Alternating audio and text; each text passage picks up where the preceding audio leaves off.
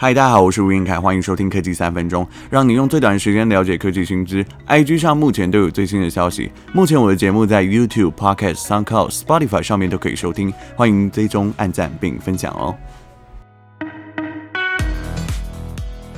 Apple 发表会剩不到几个小时的时间，跟大家预习一下这一次可能会推出的产品和规格。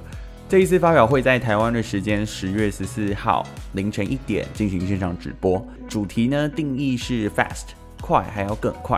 新的 iPhone 支援五 G，台湾虽然不支援 mmWave 的频段，就是毫米波这个部分，二十八 GHz 频段只有亚太电信有，所以不知道它会不会引进特别的版本，这要等亚太电信五 G 开台就会知道。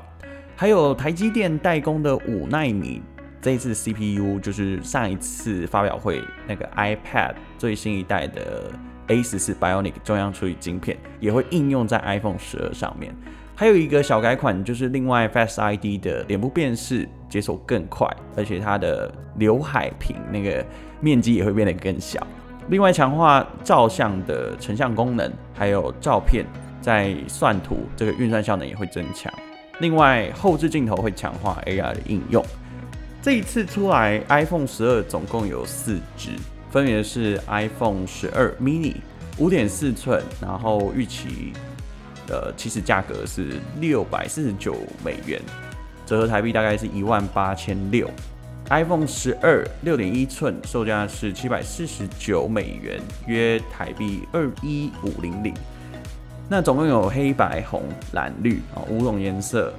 有三种储存容量是六十四 G，还有一二八 G，还有二五六 G。另外比较高阶的机种，起始价钱是两万八千六，是 iPhone 十二 Pro 六点一寸。另外还有一个 Pro Max 六点七寸，它起始价格是三万一千五。那这一个颜色就是比较多元一点，有金银、石墨黑、海军蓝。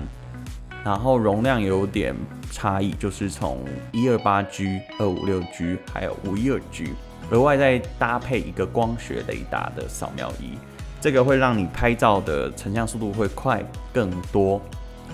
另外还有一个可能会发表的产品，就是推出平价款的智慧音响 HomePod Mini，它搭载的是 S 五的晶片，价格可能落在九十九美元，约台币两千八。这让我想到 Google 最新推出的智慧音箱 Nest Audio，它的售价是三一八零，其实打对台的意味十足啊。HomePod Mini 在台湾开卖的时间落在十一月中左右，让我们一起期待吧。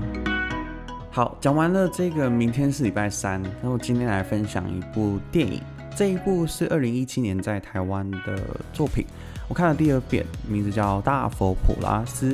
整部片描述的故事大约就是有三种角色，第一个是穷人，然后有钱人，还有有钱人身旁的女人。镜头在穷人身上采用的是黑色画面，但是在有钱人的角度里，视角都是彩色的。电影在描述社会阶层里面的贫富差距，讽刺的那些穿西装打领带光鲜背后的有钱人，他们做的是肮脏龌龊的下流事。特别是开着名车打滚在政治商业圈里，充斥着官僚贪腐。剧中呢有提到，有钱人都是三分靠作弊，七分靠背景才上位的，但是穷人只能透过小荧幕窥探有钱人的彩色生活，他们也只能眼睁睁地看着一出命案的发生，却没有能力去伸张正义。小人物的悲情被社会遗弃。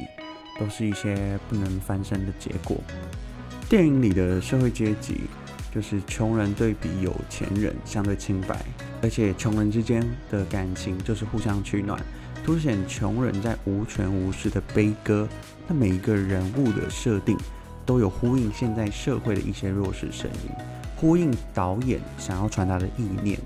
他说过，人类早就可以坐太空船去月球。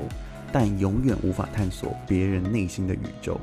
有钱人、穷人、女人都是一样，每个人都是为了生而活，只是承受有所不同。最后一幕走向一个开放式的结局，透过万能法会，只有声音将大佛 Plus 做一个伏笔。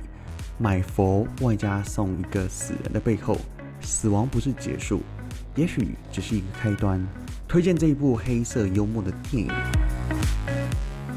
你觉得大佛普拉斯还有传递什么意涵？欢迎留言或是私讯给我。我们下一期再见，拜拜。